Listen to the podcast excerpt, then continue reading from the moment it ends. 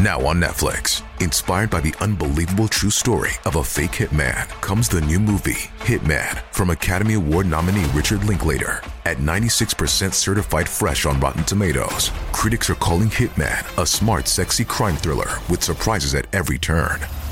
Starring Glenn Powell and Adria Arjona, Hitman. Now playing on Netflix and in select theaters. Rated R.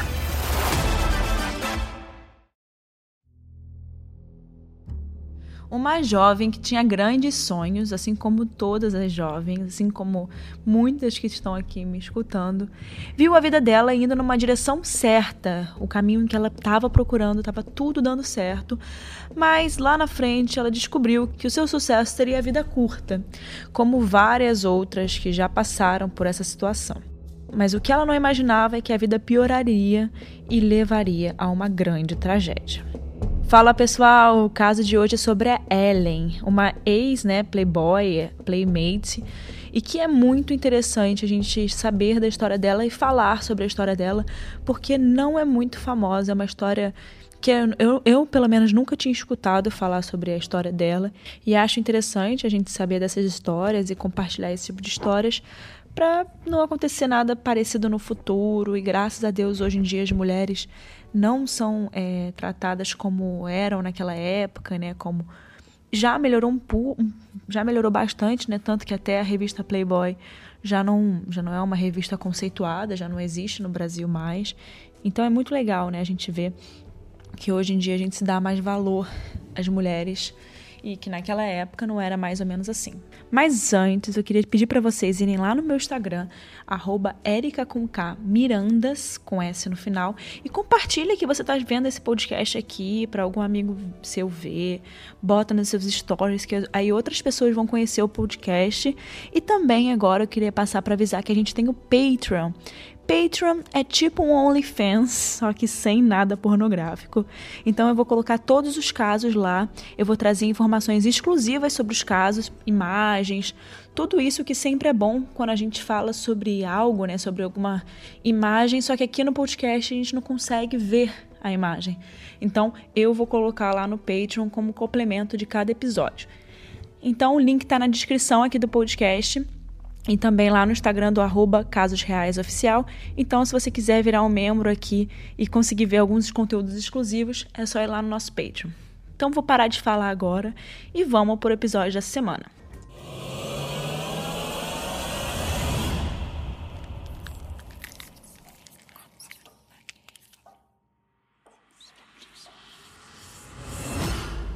Ellen Louise Stowe nasceu e foi criada em Little Rock, no Arkansas, nos Estados Unidos. Ela tinha grandes sonhos e acabou resolvendo se mudar para Los Angeles, né, na Califórnia. Normalmente, isso sempre acontece quando a pessoa de uma cidade menor, ela tenta ir para a cidade grande para poder conseguir, né, alcançar os seus objetivos. É mais ou menos aqui no Brasil que acontece que é quando as pessoas vêm para Rio e São Paulo para poder procurar algo no showbiz, algo do tipo e ela se mudou mais ou menos na década de 70. Ela decidiu que precisava de uma mudança de nome também e se batizou com o nome de um céu, né, com o nome de um de uma estrela. E ela escolheu esse, sobre, esse nome de Star porque ela tinha muito, uma paixão muito grande pelo céu, né, pelas estrelas. E ela também tinha uma estrela tatuada perto da região do biquíni dela. E também porque ela não podia ficar usando o nome dela, né, para poder entrar no showbiz. Sempre pedem um nome artístico, então ela escolheu Star Stowe como nome artístico. A Star tinha ambições de se tornar uma dançarina profissional. Enquanto ela trabalhava para realizar o seu sonho, ela conseguiu um emprego em um clube de strip local. Enquanto ela trabalhava como uma dançarina exótica, ela chamou a atenção de um olheiro da Playboy. E logo a sua carreira começou a tomar um novo rumo, né?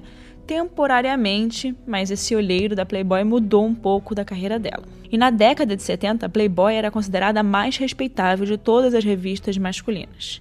A maioria das mulheres jovens, né, que buscavam se destacar como modelo ou no show business, muitas vezes escolhiam posar para a revista como uma forma de realizar os seus sonhos, e elas acreditavam que isso abriria portas para outras oportunidades e mais visibilidade, né? Não só elas acreditavam, como de fato acontecia. E quando a Star começou a trabalhar para Playboy, ela teve a oportunidade de conhecer muitas celebridades.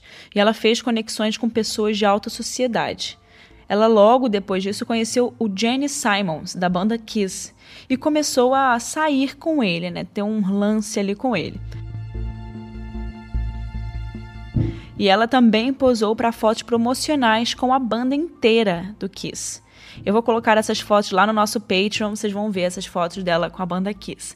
Inclusive, foi uma, foi uma das capas dos, dos álbuns deles. Ela estava naqueles encartes dos álbuns. Foi um photoshoot mesmo para a banda Kiss. E ali foi o auge né, dela. Foi quando a carreira dela estava bombando mesmo como modelo e ali ela conseguiu realmente encontrar muitas pessoas influentes e em 1977 a Star foi eleita Playmate do mês na edição de fevereiro e foi destaque na página central. Para quem não sabe, Playmate é a mais importante né, das, dos troféus ali para as Playboys, né, para as meninas que trabalham na Playboy, que é tipo como se fosse a garota do mês da revista. E toda vez que quando alguma mulher é capa da Playboy e acaba virando playmate, elas falam sobre isso depois de anos e anos e anos. Ah, a Star foi a playmate de fevereiro de 77.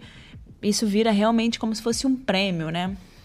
E ela acabou fazendo história com essa essa revista, né? Essa publicação de fevereiro, que ela foi a playmate, e foi a primeira vez na Playboy, né, na história da Playboy, que alguém posou com uma tatuagem visível a fama de Star como playmate durou muito pouco e o relacionamento dela com Simons também acabou. E o sonho dela, né, de se tornar uma dançarina profissional nunca se concretizou de verdade, mas no entanto ela se apaixonou e se casou com Peter Milago. Eles logo tiveram um filho, que chamaram de Michael, e infelizmente o casamento também não durou muito e Peter e Star logo se divorciaram. E depois do divórcio, a Star mudou-se para Fort Lauderdale, na Flórida, com o filho dela em 1986. E para se manter lá na Flórida, né, ela voltou às suas raízes como uma dançarina exótica. E com a reputação que ela tinha de ex-playmate, né, como eu falei para vocês, ela conseguia trabalho onde ela queria e ganhava um bom dinheiro no mundo da dança, né? Porque ela era vendida como a ex-playmate da Playboy, não sei o quê. E com o horário de trabalho dela e o tipo de trabalho que ela fazia, a Star começou a perceber, né, realizar na cabeça dela que ela não era a melhor mãe. E ela decidiu enviar o filho dela para morar com os pais no Arkansas, de onde ela veio. E ela ainda mantinha um relacionamento muito forte com o filho e frequentemente eles ficavam em contato, ela visitava e ligava para ele. Conforme os anos iam se passando, né, a Star ficava mais velha e ela logo se viu sendo substituída por dançarinos exóticos mais jovens e acabou desempregada. E nessa mesma época ela começou a entrar nas festas, né, começou a frequentar muito as festas e também desenvolveu um vício em drogas, né? Consequentemente, ela desenvolveu esse vício, né? E a Star acabou recorrendo à prostituição para ajudar a financiar o seu problema, né? E apagar as contas dela. Bom, de um sonho, né, que ela foi para Los Angeles para poder realizar, parece que o caminho dela já não estava mais tão legal, né? Mas ainda ia piorar. Em 15 de março de 97, a Star foi vista pela última vez entrando no veículo de um cliente e nunca mais foi vista com vida. Na manhã seguinte, ela foi encontrada estrangulada até a morte e um pouco vestida, ela ainda tinha algumas roupas nela, atrás de uma farmácia em Coral Springs, na Flórida. Nessa data que ela foi encontrada, né, dia 15 de março, faltavam apenas três dias para ela completar 41 anos. A polícia estava com poucas pistas e não tinha certeza de quem matou a Star.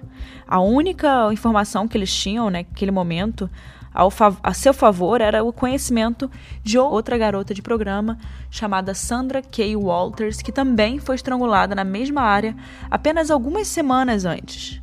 E a polícia acredita que o mesmo agressor provavelmente matou as duas mulheres. Enquanto a polícia investigava né, ativamente os dois assassinatos, descobriu que as pistas eram cada vez mais escassas. Eles não sabiam quem, estava quem eles estavam procurando ou por que alguém parecia ter mirado em Star e Sandra. E não demorou muito para que a polícia tivesse outras vítimas acontecendo, né? Outras vítimas para resolver. Poucos meses depois, mais duas mulheres foram encontradas assassinadas em Coral Springs e nos arredores ali daquela região. Primeiro, Tammy Strong foi encontrada morta em uma lata de lixo em um shopping center nas proximidades de Plantation, na Flórida. E pouco tempo depois, uma outra mulher chamada Teresa Kettner foi encontrada assassinada em Coral Springs.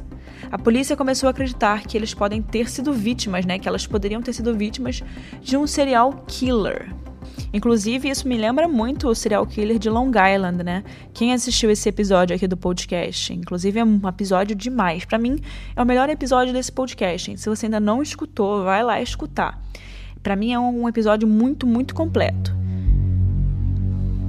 Bom, mas voltando aqui para esse episódio, né? Tudo ficou um quieto, né, por um tempo, nada de novo acontecia, nenhuma pista aparecia. Mas até que em 1999, mais outras duas mulheres foram encontradas assassinadas na área.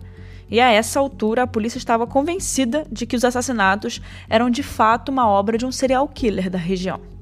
Mas, tão rapidamente quanto os assassinatos começaram, eles pararam também com a mesma rapidez.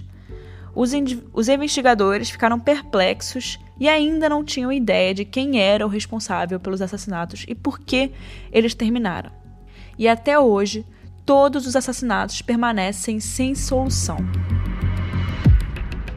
Bom, Star Stowe deixou um filho que a amava e que quer saber o que aconteceu com a sua mãe.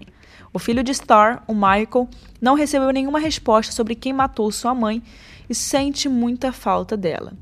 Então, se você tiver qualquer informação sobre o assassinato de Star Stowe ou qualquer outra mulher assassinada naquela região né, da Flórida, por favor, entre em contato com o Departamento de Polícia de Coral Springs. O telefone é 954 344 1800. Bom, não custa nada, né? Eu falar isso, apesar de a gente estar no Brasil. Mas eu também tenho muitas outras pessoas que me seguem é, de outras regiões e que me escutam em outros países. É, tem gente de Portugal, tem gente dos Estados Unidos aqui, que é brasileira e muitas vezes mora fora do Brasil, né? Então, eu acho muito importante continuar tentando propagar, né? Tentando trazer evidências aí. Então, se alguém é da região, conhece alguém da região e sabe de alguma coisa, não custa nada, né? Eu trazer essa mensagem. Mas é isso, gente. O próximo caso, eu quero, quero escolher um caso de vocês. Então, vai lá no meu Instagram, vai em algum lugar, me manda uma mensagem falando qual caso você quer ver aqui. Então é isso, pessoal. Até o próximo episódio. Um beijo, a gente se vê.